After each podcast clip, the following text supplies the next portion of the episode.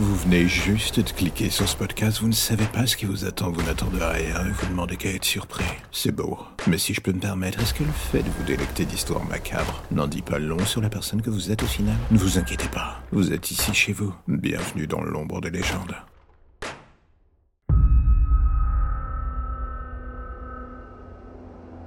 Enfant, j'étais plutôt discret, du genre à vivre en marge des autres en espérant que personne ne remarque ma présence, et en attendant que l'âge adulte tape à la porte. C'était le plan, et au milieu de ce bordel, il y a eu l'adolescence. La belle phrase qui dit que les enfants sont cruels n'est pas une légende urbaine, c'est une période ingrate où les faibles se pensent forts, font la misère à leurs semblables pour s'attirer les faveurs du plus grand nombre. Les lignes de démarcation deviennent très fines et l'on commence à compter les victimes à l'appel. Je dis ça en connaissance de cause. Pourquoi? Parce que j'ai vécu l'enfer, j'ai survécu à ce merdier, j'aurais voulu dire que j'en suis ressorti indemne.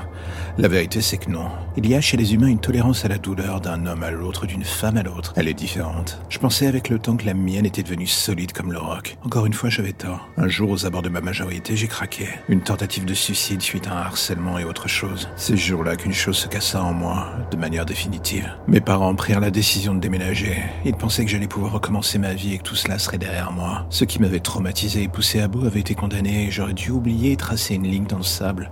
M'éloigner de cet enfer, j'aurais dû, oui. Mais dans le fond de mon esprit, la seule chose qui était en tâche de fond, justement, c'était la vengeance. Un peu comme le comte de Monte Cristo, attendre, se reconstruire, créer un nouveau personnage, une autre vie, et garder à l'œil ce qui avait transformé ma vie en enfer. Dix ans, voilà ce que ça m'a pris, dix ans à mettre en place ce parcours de vengeance. Et enfin, aujourd'hui, ça touchait au but. La liste était devant mes yeux depuis des semaines, je la regardais sans jamais vraiment me décider. Qui devait mourir en premier? Qui garder pour la fin? Il n'y avait plus d'hierarchie à mes yeux. Tous, ils étaient coupables d'avoir créé un monde de m'avoir volé tout ce que j'avais de plus pur.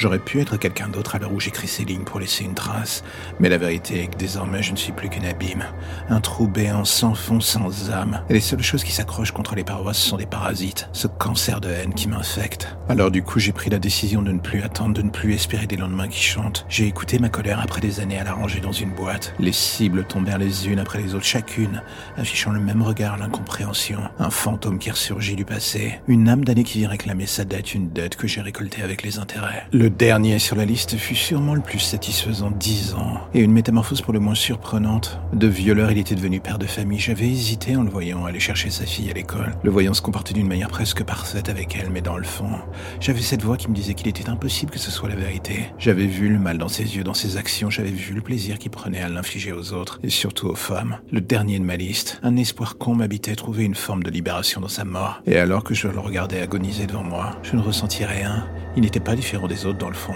sauf que lui m'avait reconnu directement et me demandait pardon, les yeux dans les yeux. Vous savez ce qui était le pire? Il était sincère. Et à ce moment précis, pendant un court instant, je me suis dit que je pourrais presque lui pardonner, le laisser vivre, partir. Mais heureusement, tout ça ne dura que quelques secondes avant que j'appuie sur la gâchette. Le bruit de la balle lui transperçant le crâne résonne encore dans ma tête, tout comme ses rires pendant que lui et ses acolytes me violaient. J'aurais voulu que cette balle me libère de cette peine, que sa mort m'ouvre les portes d'une nouvelle vie. Mais non, la seule chose que j'entendis, c'était le hurlement de sa femme et de sa fille qui venaient d'entrer dans le salon, et me voyant arme à la main, surplombant le cadavre de leur mari et de leur père. Je n'avais rien gagné, elles avaient tout perdu. Et en croisant le regard de cette gamine, je compris que je n'avais fait que répéter d'une autre manière le mal que son père m'avait fait. J'avais détruit sa vie comme il avait souillé la mienne. Un cercle sans fin.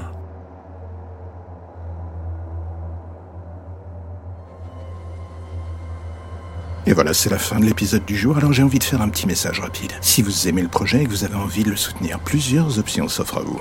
En parler, le partager ou le soutenir via le Tipeee mis en place. Dans les deux cas, que ce soit pour le soutenir d'une manière ou d'une autre, tous les liens pour vous y retrouver sont dans la description de chaque épisode. Impossible de les manquer. Et en attendant le prochain épisode, justement, n'hésitez pas à rattraper ceux que vous n'avez pas encore entendus, voire même à vous refaire une écoute de tous les épisodes. J'ai envie de dire, soyons fous. En attendant, on se dit à bientôt pour de nouvelles histoires plus ou moins sombres.